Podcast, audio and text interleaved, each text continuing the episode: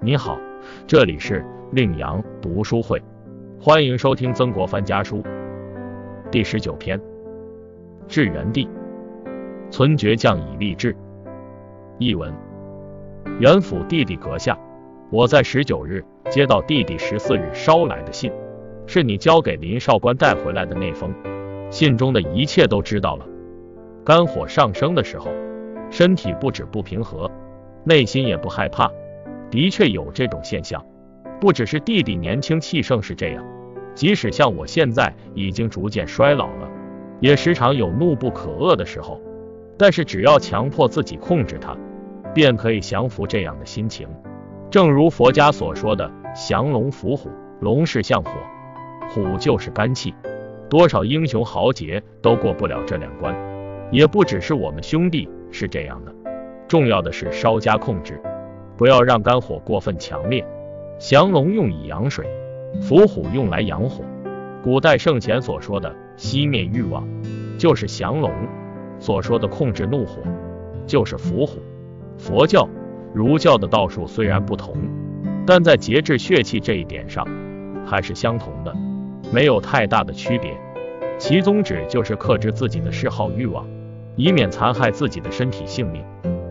至于倔强这两个字，是不可缺少的气质。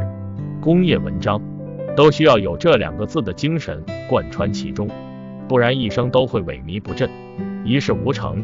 孟子所说的至刚，孔子所说的真固，都从倔强二字引申而来。我们兄弟继承了母亲许多的品德，其精髓就是倔强二字。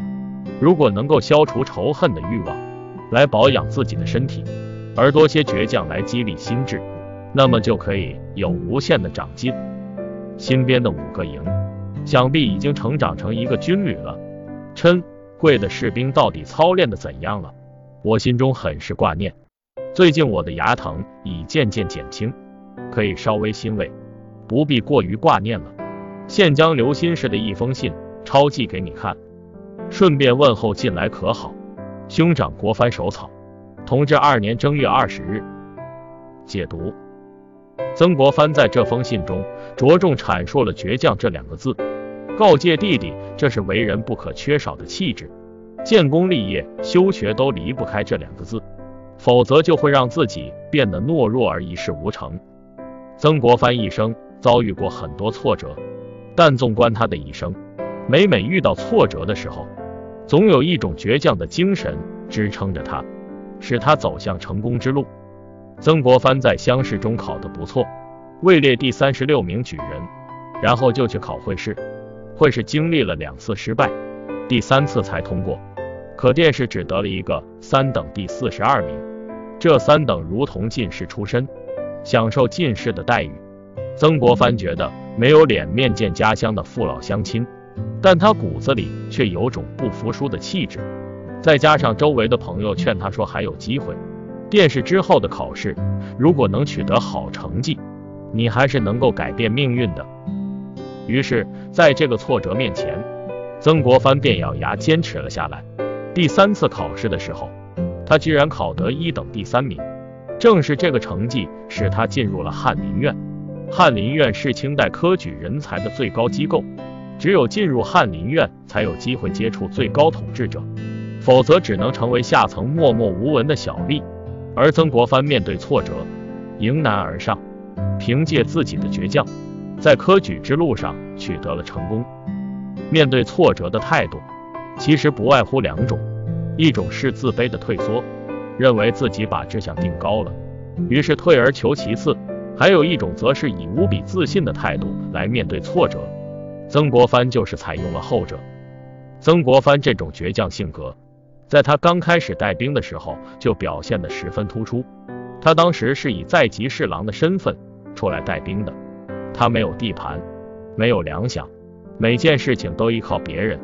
但曾国藩却是个骨子里倔强的人，什么事情都勇于承担，因此他同地方官员的关系势同水火，经常发生冲突。加上开始同太平军的作战，屡战屡败，更使他陷入了困境。但是他依旧没有灰心丧气，在与官场政敌和太平军的双重搏斗中，造就了他咬牙立志、不肯认输的脾气。孟子说：“天将降大任于斯人也，必先苦其心志，劳其筋骨，饿其体肤，空乏其身，行拂乱其所为，所以动心忍性，增益其所不能。”这段话可谓人人都耳熟能详。或许当你看到这段话时，就会产生这样的疑问：我也饿过肚子，也受过劳累，更经历过各种痛苦，可是上天并没有降大任于我呀。其实只是遭遇了挫折困苦，并不是已经完成了全部苦难。要知道，困难的完成和升华是需要人们先去克服它。有智慧的人在遭遇挫折之后，他不会怨天尤人、萎靡不振，只会冷静的去思考。如何去解决问题？相反，缺乏智慧的人只会哀叹命运的不公，整日以泪洗面。受挫之时，正是长进之机。如果你能懂得如何去解决问题，便能关闭苦难之门了。而不能运用理智果断解决问题的人，只能永远活在痛苦之中。感谢收听，点击订阅，欢迎下次再来。